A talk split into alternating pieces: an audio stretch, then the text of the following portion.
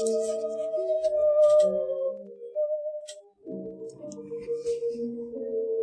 紫阳花日记》，作者渡边淳一。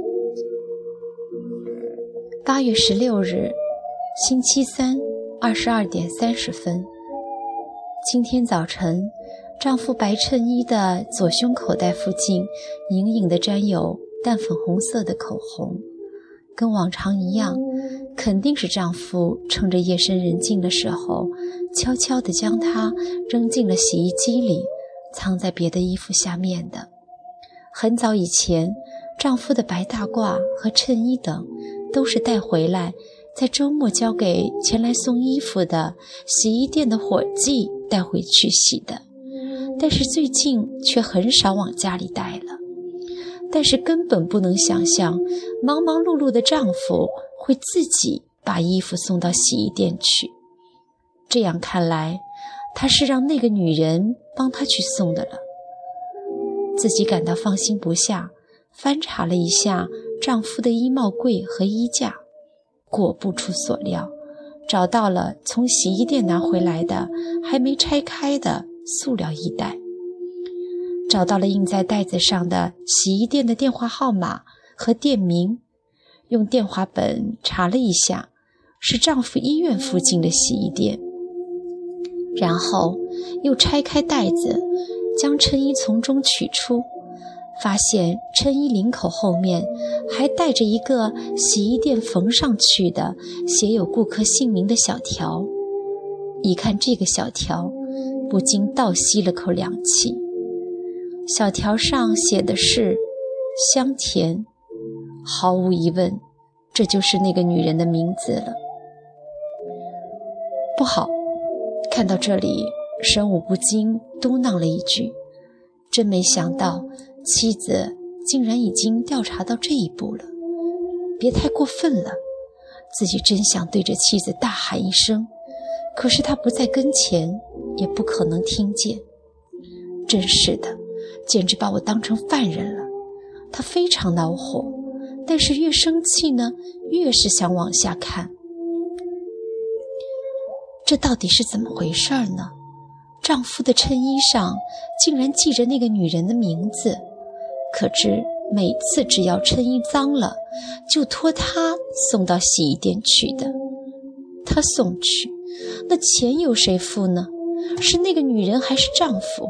哼，肯定是丈夫付的了。不管怎么说，竟有三件的衬衣上都记有她的名字。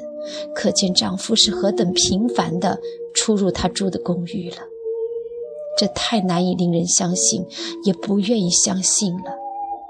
这种事情绝对不能允许，是可忍孰不可忍，应该立刻去洗衣店确认一下，或许能从这里打开缺口，找到那个女人居住的公寓地址。不过话又说回来。香甜这个名字，自己好像在哪里听到过，好像丈夫医院的工作人员中也有与这名字相似的女人。不不不，不可能，不可能有这样的事。那干脆是不是就像丈夫说，要给医院的职工写慰问信，给他们寄中元节的礼物？让他把医院职工的名单拿来算了。读到这里，神武感到背后阵阵发凉。总而言之，再这么任其发展下去的话，这样的妻子，他可是什么事情都干得出来的。说不定他真的会去查医院职工的名单，找到那个女人的住址。自己应该早想对策，以免。这种事情发生。不过话说回来，他也太尖锐、太能干了，竟然会将我藏好的衬衣找出来，会在小条上找出他的名字，并企图从职员的花名册上去寻找同名的员工。行了行了，现在可不是欣赏他的时候，这完全是女人那异常的嫉妒心造成的。总而言之，妻子已经查到这儿了，还有一步就水落石出了。这是摆在眼前的事实。他满腹狐疑，这样的时候，一个人就显得孤单了，总有点忐忑不安，总想找个朋友一起喝喝酒，与对方了解自己迫在眉睫的处境。于是他打电话将长田约了出来，把妻子的日记一五一十的告诉了他。长田的意见是。不管他有千变万化，你只要死咬住口就行了。不过，我老婆可不是那么简单的会死心的。神武眼前浮现出妻子那随着年龄增大而日渐严厉的表情。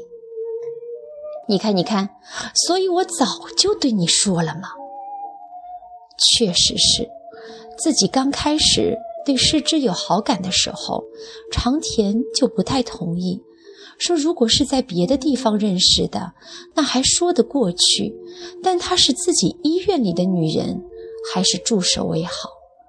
可是事到如今，再说这些有什么用呢？妻子已经觉察到自己在外面有女人了，现在的问题是，妻子马上就要采取行动，将他暴露在光天化日之下了。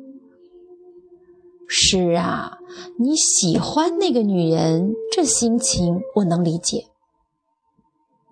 自己曾向长田介绍过石之，而且还一起打过高尔夫球。他很温柔，跟你太太完全不是一个风格的。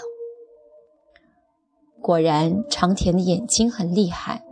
此外，因为他负责保险索赔，是医院中最重要的工作。这也是自己对他抱有好感的理由之一。不过，最终你会和他结婚吗？你不会吧？是啊，老实说，神武根本没有那个打算。诚然，师之是很温柔，年纪又轻，才二十六岁，比妻子要年轻十四岁。年轻漂亮是自己喜欢他的理由，可是话又说回来，现在要与妻子离婚，破坏已经建立起来的家庭，自己可真没那个勇气。那样的话，答案就很明白了嘛。你太太也不愿意看到你有女人，对吧？那样的话，你就顺着她的愿望，装蒜装到底，一百个不承认。这行吗？生武感到实在是不可思议，但是这个男人可是情场老手，他的意见自己无法表示反对，只好点了点头。和长田见面后，生武多少感到轻松了一点，但是妻子后来又在日记本上写了些什么，他一直想看，可就是找不到机会。妻子总也不外出，好容易到了第四天的晚上，神武回到家中，妻子对自己说：“泰的补习班快要结束了，自己去接他回来。”说完就出去了。神武之所以回来的比平时要早，也是因为知道妻子这个时间要去接孩子。